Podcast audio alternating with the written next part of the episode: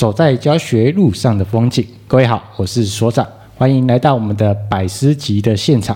呃，在今天的节目一开始之前呢，先来跟大家分享一件事情，跟今天的节目内容有关。在我们的英国布鲁克斯大学，他们在行为发展科学的期刊去发表一个研究，他们找了五百位的高中生，然后去做一个测试，他们的智商跟音乐的做一个测试。然后在做完这个测试的时候，他们发现到一件事情：高智商的人。对于音乐的认知跟理解都是比较多的，而且他们都会喜欢纯音乐类型演奏型的音乐。而如果你想要让今天，呃，想要让自己变得更聪明一点点，那听今天的这一集的节目就对了。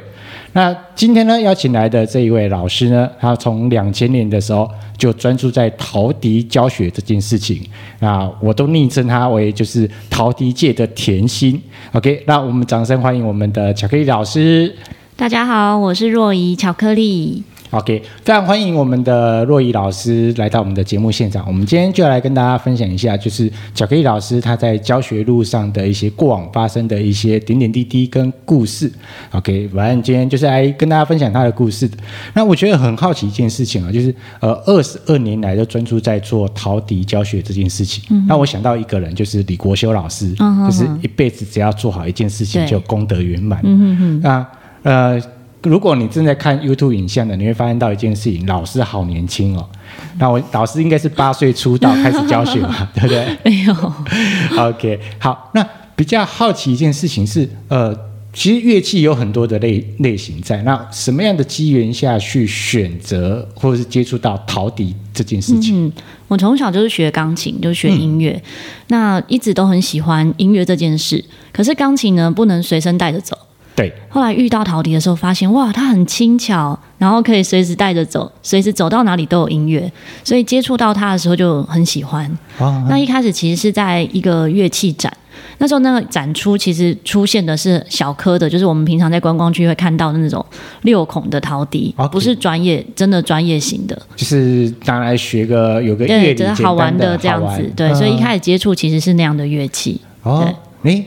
那讲到这边，我就比较好奇一点一件事情啊，嗯、就是呃，练习学习用的六孔的乐器，跟演奏型的，就是表演型的那个乐器，那个陶笛，它们的区别有什么不太一样？其实应该说，陶笛跟我分三种类，嗯、就是六孔，就圆形的这一种，然后到枪型的，就很像一把手枪的，对，然后到副管陶笛，副管陶笛就是会有双管到三管。嗯对，那早期的时候，其实大部分台湾接触到都是六孔，嗯，所以不管是哪一种，其实都可以拿来演奏，只是六孔陶笛音域比较窄，它能够演奏的乐曲是有限的，有限的，对，所以现在一般人呢，开始学初学的话，都会先从十二孔开始，哦，会比较熟悉一下就对了，对，会比较有音阶比较多，可以比较完整的演奏一些乐曲，这样子，嗯，理解。那刚刚巧克力老师有谈到这件事情，就是其实从小是学。钢琴，那我相信这个过程当中也有去接触到不同的乐器。对，那怎么到最后面就是会以陶笛为最主要的教学项目？原本呢，我是就是当钢琴老师，从事钢琴的教学之后，那刚好有一些机缘巧合，就是有朋友请我去开设一些团体课程。那个时候，请是我邀我去上直笛，因为我从小是学直笛嘛，哦、然后。嗯就请我开教小朋友直笛这样，可是因为那一群小朋友呢，大家学直笛几乎小朋小时候都学过，所以每个每个人的程度不一样，有些人很厉害，有些人才都不会这样子。会吹小蜜蜂就很了不起了。所以呢，我就建议他，那不如选一个大家都没有吹过的。嗯、我就说，那就来吹陶笛好了。那他们也都没有听过陶笛哦，因为那个时候。就你看，十二十年前，其实大家都还不知道陶笛是什么。嗯哼，他们就说啊，这个东西是可以吹的吗？好，他们就说他们自己去买。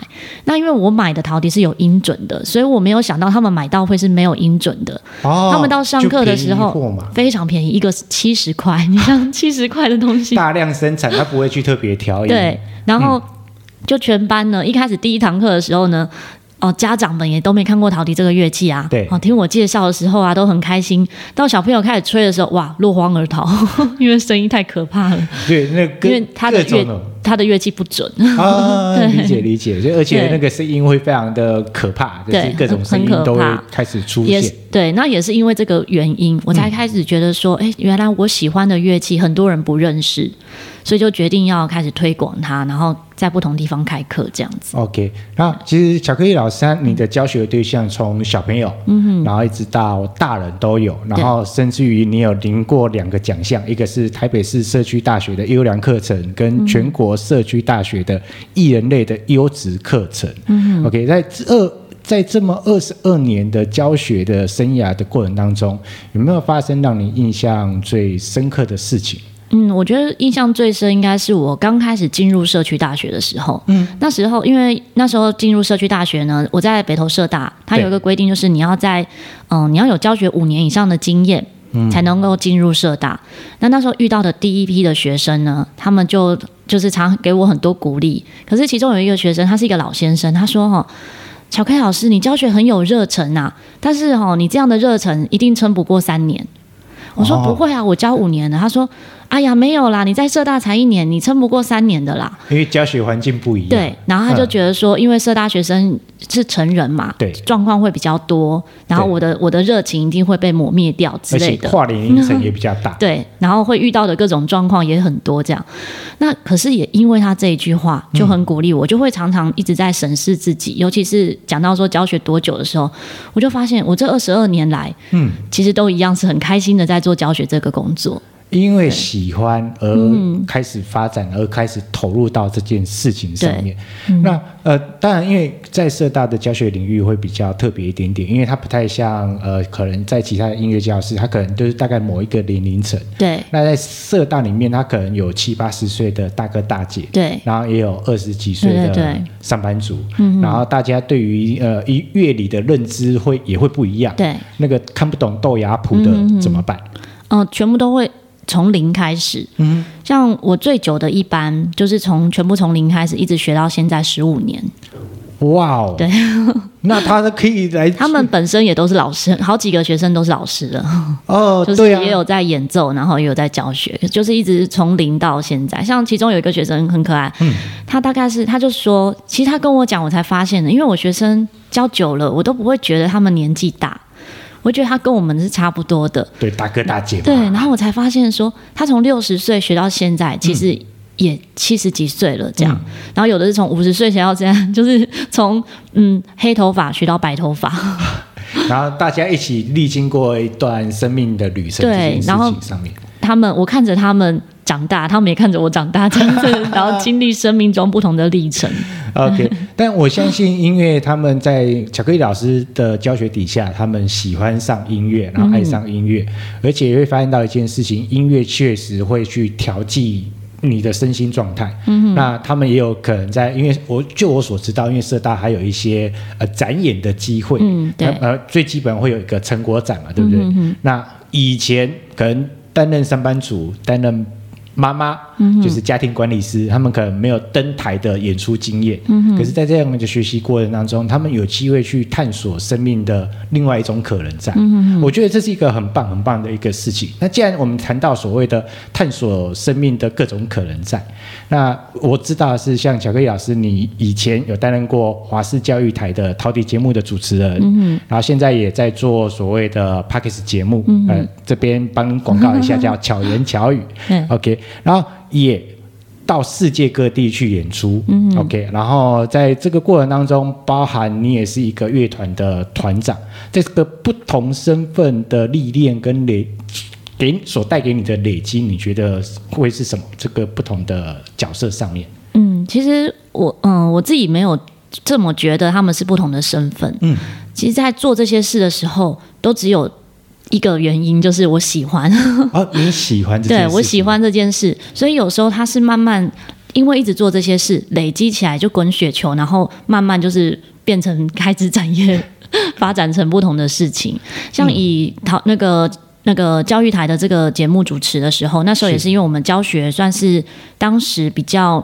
资深，其实那时候也还很之前，可是，在当时比较少人是专职在教陶笛，所以我们就受邀来来主持这个节目，然后设计这个节目，然后包含像乐团，乐团其实也是自己很喜欢演奏，很喜欢一群人一起合奏，对。对，所以就也呃邀我的学生啊，还有一些就是陶笛界的好朋友，然后组成乐团，然后也就因此就每年我们都会办音乐会。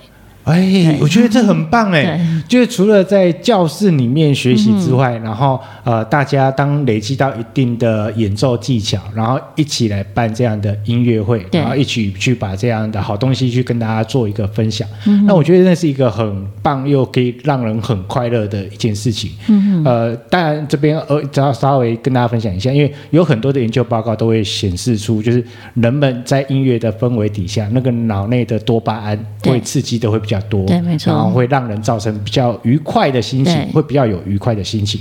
尤其这两年，呃，我相信有的人那个生活压力颇大的，嗯、来点音乐吧，对，对，这是一个会很棒的一件事情。嗯、OK，那那个我觉得很棒的一件事情是在这二十二年的教学的生涯里面，都专注在这个件事情上面。虽然会有一些不同的身份，会跨不同的领域，嗯，都都还专注在陶笛这件事情上面。对，OK，那想要跟跟好的呃巧克力老师在问这件事情，就除了教学，除了你的工作之外，嗯、那我觉得你有一个很棒的事情，是你还会去回馈。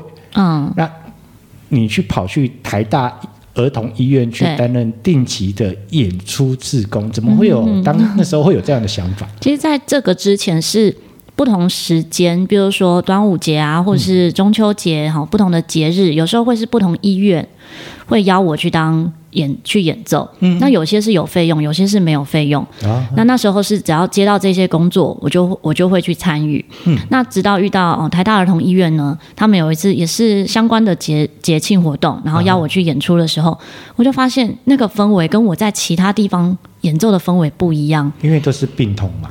对，因为那边的氛围，我不知道大家有没有去过台大儿童医院的大厅。嗯，它的大厅呢，就有一个很大的橱窗，是玩具，嗯，就是一个大型玩具这样子，啊、机械的玩具。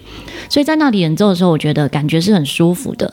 可是，在其他医院，其实大部分是病床，那我自己的情绪是很容易受感染。像有时候我去安宁病房，对，其实演奏的当下，其实慢慢以后越来越接触越多，越了解的时候，就知道其实大家。不会是我们外外界的人那种感受，嗯，就是当你自己是在安宁病房里的时候的感受，其实是不一样的。可是当初我初接触的时候，会有一种悲伤，嗯、对，就是会有很多，对对对，要对，没错。可是，在儿童医院的时候的那个氛围是比较开心的。嗯、那所以在二零一零年呢，儿童医院邀约我去演出之后，我就觉得哦，那我可以固定每周就把星期三的下午空下来。哎，等一下，等一下，我听到一个关键字，每周呢？对，每周。各位要知道一件事情哦，做 Podcast 就不一定是每周更更新哦，但你可以每周做这件事情，而且是从二零一零年这样就持续下来。对，到后来我们到疫情前大概三百多场。哇哦！这是非常非常值得鼓励的一件事情，嗯、而且呃，透过音乐也稍微疗愈一下那群呃病童，对，或者有时候不见得是病童，有时候是家家长，对，没错。因为陪伴者来说，他们其实他们身心更煎熬，嗯、对。那其实透过音乐的疗愈，让他们短暂释放他们的日常累积的一个压力在，嗯、然后我觉得这是一个很棒的事情。哇，这个必须再给再次的给你的掌声，然后收下我的膝盖，就是非常非常的佩服这件事情。那在做这样的一件事情，我觉得呃，不管是在工作上面，然后在做回馈上面，然后其实也是慢慢的不断在造就跟累积。巧克力老师，你本自己的本身自自己，那刚才讲谈谈到这件事情，因为这两年我们受疫情影响，嗯，很多的行程或是生活方式都。被迫改变，嗯，OK，然后在这两年的疫情底下，在你的教学、你的工作上面，你受到的影响会是什么？我觉得我自己算蛮幸运的，因为我二零一九年的时候就有远距教学开始。我有一些学生是外国学生，嗯，那之前是外国学生会来台湾上课，嗯，那二零一九呢，有一个澳洲学生，因为他就回，他是澳洲人，对，他就回澳洲嘛，嗯，那就觉得他不太可能再来台湾，所以就跟我是视讯上课。那也因为他的关系，我就开始比较熟悉视讯教课的一些方式。后来二零二零年一月。疫情正要开始的时候，我自己的教室，我、嗯、我有一间，就是跟人家合伙一间音乐教室，嗯，因为是立爱补习班，就首当其冲的会受影响，对，因为不能出来了，对，然后没有，其实二零二零一月的时候还没有还没有那么严重，对，但是我们就就是立爱补习班就会比较严格的被规定，嗯嗯，所以我们就先停了陶笛课。然后我就跟学生讲说，我们就全部都转成线上，所以我是先是音乐教室的课程都转成以非同步教学的方式来上课，就是录影的方式。嗯哼。那录影的方式上课之后，哎，这一班的效果，这几班的效果都很好，所以到二零二零的五月左右，社大还没停课的时候，嗯、可是那时候疫情有点升温。我自己社大学生就问说：“老师，要不要我们也转成像我那个音乐教室那样的方式上课？”对，我就说好啊，我们就我就问各个社大，然后各班同学，大家都同意。嗯、所以我真的很幸运的是，所有学生都一起转成线上，就是转成非同步，嗯，然后没有掉学生。那个时候，喂，因为非常的强，对，因为很多人在转换的时候，我后来才知道，因为后来社大有邀我去不同的社大演讲，嗯，我才知道说很多老师在这个过程中，其实学生是一直流失。对，对，因为这里面遭受到的考验很多，嗯、因为我本身也是社大老师，我们非常清楚这件事情。就是第一个是老师除了本身的教学的知识内容之外，嗯、那你因为要转成线上，你的设备，对，你的软体的操作熟不熟悉？对对对，那也不是老师熟悉就好，嗯，那学生会不会上？教他们，没错。对，学生能不能上？嗯，那因为以前都在教室里面，大家可以碰得到面，嗯、对，那。我觉得相信音乐课程也有可能会也会遇到这个问题，就是呃，在教室里面那个指法错误，或者是气，或者是方法不对，嗯、老师都可以及时做一些修正。那在线上这一块呢，怎么样去调整你的教学模式？线上的时候，其实我会更辛苦，因为实体课的时候，我们就是那个时间上完课，其实就下课了。但是在线上呢，虽然我断上传的影片时间不是。等同上课时间，其实我上的是比较短的时间，大概三四十分钟。嗯、但是我会要求每个同学要每周回传作业，哦，所以他们对，所以他们就会回传作业。嗯、那有些学生非常认真，比如说他的作业可能有两首歌，他就会两首歌都录完整。那我是要求说，你至少是吹几个小节，因为身为老师就知道，你只要几个小节是正确，你基本上后面才有机会正确。如果你那几个小节是错误的，就不要说后面了。嗯，理解理解。可是在这个过程里呢，同学的进步其实比以前实体课进步更多，因为他等于都是接收到一对一的指导。对。哎，对，而且我发现到一件事情，就是老师去勾引大家的学习意愿，因为以前可能哦，我就自己在家，呃，我自我自己在教室里面。弄然后反正不对，或者是怎么样，老师就随时会对，或者是他没有，他他只是按指法，没有认真吹，你也不见得发现。对，可是因为现在变成，然后就是你先、嗯、先背知识给他们，对，然后先教他们怎么做，怎么处理，然后说说后面要去做所谓的成果验收这件事情。对对对。然后真的每一个人，因为自己要哇，我跑不掉了，而且还有路了。就是团体的力量，嗯，因为一个群组里面，其实有时候也很容易受到那个氛围影响。班上呢，如果那个班有几位同学是非常认真在交作业的，整个风气就会带起来。啊，别人都交，我不交可以吗？他就会觉得他不交作业好像会有点损失，因为没有受到指导这样子。嗯，对，我觉得是同台学习的力量，对对对，就是呃，在。这个这波疫情底下，有的人可能会发现到一件事情，嗯、那其实网络上具备有一定的资源，对那我自己学就好啦，嗯、我何必要去找老师来学？对但我想透过刚刚巧克力老师的分享，呃，各位发现到一件事情，学习还是需要找老师的，嗯、然后需要大家一起来学的，嗯、因为老师除了帮你做一些知识或者是技巧上的传授，而且是因为同才会。人都有惰性，没错，真的。对，我不相信你没有惰性，每个人都有惰性，因为没惰性的人早就已经对，就 那人都有惰性。那透过这样的同才学习的过程当中，然后你会促使你更投入的去学习，然后让自己获得一个学习成果，做这件事情底下做这件事情这样。OK，那我我觉得。除了教学转线上这件事情之外，那你现在目前在教学工作上面，呃，你还有做什么样的改变在这两年？嗯，比较大就是这个转线上。嗯、那如果说回到刚刚前面讲说那个义演的部分的话，因为儿童医院就暂停了，对，所以后来呢，我们就延伸，我们就自己主动去联系不同的偏乡，嗯，所以我们后来变成每个月会有一天是去偏乡演出，然后跟一群伙伴就把艺术带到偏乡这样子。这也很不容易耶，每个月一次。对，尤其如果像这样的季节，嗯、尤其我们台北最近两个礼拜都在下雨。对，然后你要到山上去，山上的气温更低，嗯、应该都会在十度以下。差不多。对，而且各位知道偏乡哦，是嘴巴讲很快，嗯，然真的实际去就发现哦，真的很远。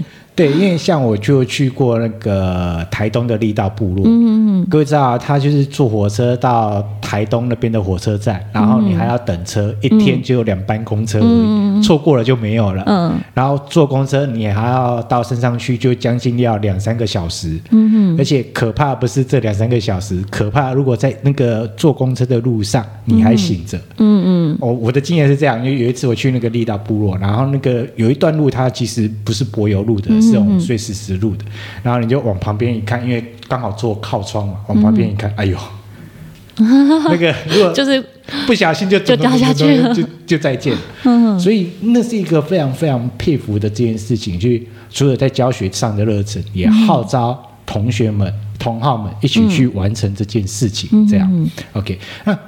这两年也，巧克力老师也加入到一个自媒体的发展这件事情上面，自己也有来录所谓的 Podcast 频道，自己也有一个频道。嗯哼。那我想们想要跟巧克力老师来聊聊，尤其是对在做教学的老师们也来做一个分享，就是、嗯、呃关于身为教学者在做 Podcast 频道上面，那你怎么想当初会想到来做 Podcast？然后怎么样去定位跟发展你的 Pockets 频道？嗯，当初就是大概二零一零呃二零 二零二一年的时候六月份开始的，嗯、在那之前，其实我大概是两千二零二零年开始听节目，嗯、就听各个节目这样。那一年呢是听比较多知识型。二零二一的时候呢，因为有封城嘛，对所以就开始听一些比较轻松的。就不是那么知识型的节目，有一些轻松的节目。听到轻松节目的时候时候呢，就觉得，哎，那这样我好像也可以来做，看看对，来做节目，因为我设备都有啊。啊，对，对，因为录录制设课程的设备更复杂。嗯、然后，可是我也因为这样，就买了一些，又买了一些设备，这样。嗯、然后录制的时候呢，心里的想法是，我把。听众想成是朋友和我的学生，这样就以这样的角度，然后来分享自己。在录制前，我很怕自己可能做不久，所以我就想说，我是不是真的能够做很长期？因为我通常做一件事，我一做我就不想停下来。对，就是这个坚持嘛，对不对？对对对。所以我就是想说，我如果要做呢，我就是不停不停下来，我就先列了十几个主题。嗯，我列完十几个主题，就觉得，哎。那我可以开始录了，所以一边录的时候，其实我现在备用主题有三十几个，哇！但是每个礼拜都还是录新的，嗯，所以等我真的没有东西，我还可以再看那个。备用主题这样子，OK。然后之前本来一开始是每周二更新，嗯、巧言巧语，巧言巧语就是讲我自己想分享的内容，所以主题很广，比较多是跟我有关这样子。对。那后来周五就有另外一个新的节目叫做巧遇达人，就是新的单元，所以现在是一周两更这样子。哇、嗯，对。呃，我我想要跟大家分享这件事情是，嗯、呃，原因是因为。我自己本身也是活动主持人出身的，嗯，那我们很清楚知道一件事情，就是呃，表演有表演的演奏经验是一回事，嗯哼，但是对着麦克风讲话又是另外一回事，因为过往我们以前在主持节目的过程当中，尤其是一些户外活动，嗯，那你会发现到一件事情，就是呃，表演者。啊，不，尤其是这种乐器的表演者，除非原本就是做歌唱类型的，嗯、他可能对麦克风讲话这件事情比较不害怕。嗯。可是像那种乐器表演类型的，或者是舞蹈类型的，或者是单纯只是做一个表演，不用碰麦克风的，嗯，突然要去碰麦克风讲话，而且一路可能就是不是讲个一两句话就算了，就是自言自语。对，而且要讲一段时间的。嗯。那你觉得在这个过程当中，你在录制过程当中，呃，有没有遇过什么样的困难，或者是你觉得哦，就很顺的，我就可以就来做这件事情了？我觉得整个过程是蛮有趣的。就嗯、呃，一开始一开始我因为就都一个人在录，嗯，我是进入到 Podcast 的社群之后，我才知道别人怎么操作，然后我也才知道哦，原来很多人是会很在意收听数量多不多这样。嗯、一开始的时候，因为我就自己做嘛，我也不知道怎样的收听数算多还是少，没有人比较。那我是那时候的想法是，我至少做这件事很开心。嗯，我先是做每一集，我都是很开心的录制。然后我收到的一些回馈，我觉得还蛮有趣的是，我有一些学生是听障，呃，不，视障，视障学生，视障学生呢就告诉我说，老师，我听得出来你讲话的时候是在笑的啊。对，然后他觉得说，因为我是很喜悦的在做这件事情，所以他听到这些声音的时候，他觉得他是被祝福的。然后，因为他这个回馈让我更有力量。我觉得回馈真的很重要。对，我就觉得，那不管有多少人听，至少有听的人他是喜欢的，嗯嗯，我就会有能量继续做。好，对，讲到这件事情，来在听节目的你，回馈很重要，好吗？对，所以记得要来稍微追踪，或者是稍微留言一下，或者稍微做一个反馈私讯，对啊，对，给让我们知道，就是你听到节目的一个感受，这件事情是非常重要。嗯，好。然后最近巧克力老师正在为一件事情正在忙碌中，对，没错。那可以跟大家分享，到底最近让你那个稍微变得日子变得非常盲目的这件事情是什么？嗯，这我最近执行一个活动，叫做阳明山草地音乐季。嗯，那这是一个新的案子，所以呃，接这个活动也接得很急促，所以我才接活动到执行活动，就是马上上架，这样不到一个礼拜。OK，那草地音乐季大概在什么样的地方、嗯、什么样的日期？我们是在阳明山的美军宿舍群。嗯、大家有去过阳明山美军宿舍群吗？我有去过，非常漂亮，非常漂亮。那里就好像。度假一样，好像来到美国一样。对，那边有好几个聚落，嗯、就是好几个不同的餐厅。我们是在不同餐厅会有举办不类不同类型的活动。嗯，那基本上就是三月二十六号呢是开幕式，从四月三号呃有一场的歌唱比赛，嗯、然后四月呃接着的每一个周日呢，在阳明山上都有不同类型的活动，像四月十号是陶笛的音乐会，就是可以。会不会陶笛都可以来参与，对，就是免费，对，免费的带来的愉愉悦嘛，没错。然后十七号的话是非洲鼓的活动，嗯，然后二十四号是有一个老师会来讲声音魅力，嗯，跟歌唱相关的。然后五月一号是歌唱比赛的决赛。那除了山上以外，山下呢，在大安区的咖啡厅，我们也会办一些比较嗯室内的讲座型的活动。哇，听起来节目内容就是活动内容非常的丰富。对，没错。那如果你对于音乐想要培养一下自己的音乐素养，那一开场有告诉大家，音乐素养很重要，因为会让你变得很聪明。对，所以你可以自己稍微搜寻一下，就是阳明山的草地音乐季。对，现在 FB 的粉砖和 IG 都上线了。OK，然后你可以稍微去搜寻一下。那如果喜欢听讲座就听讲座，喜欢去稍微让自己放松一下，有个愉愉快的一个时光，那我们可以去。享受听一下音乐季，跟你开电脑、开手机听会完全不一样。嗯、听现场还是比较有 feel 啦。对，OK，好。然后我想在节目的最后，呃，想要邀请巧克力老师跟大家稍微分享一下，对于音乐有梦想、嗯、或是未来想要走音乐教学的人，有没有给给他们一些鼓励或建议的地方？嗯哼，我觉得因为玩音乐跟走音乐教学真的是两回事。那不管是是不是教音乐，我觉得都要真的是很热忱在教学这件事情上。嗯，因为对教学这一件事情是热爱的，你就会克服很多的困难。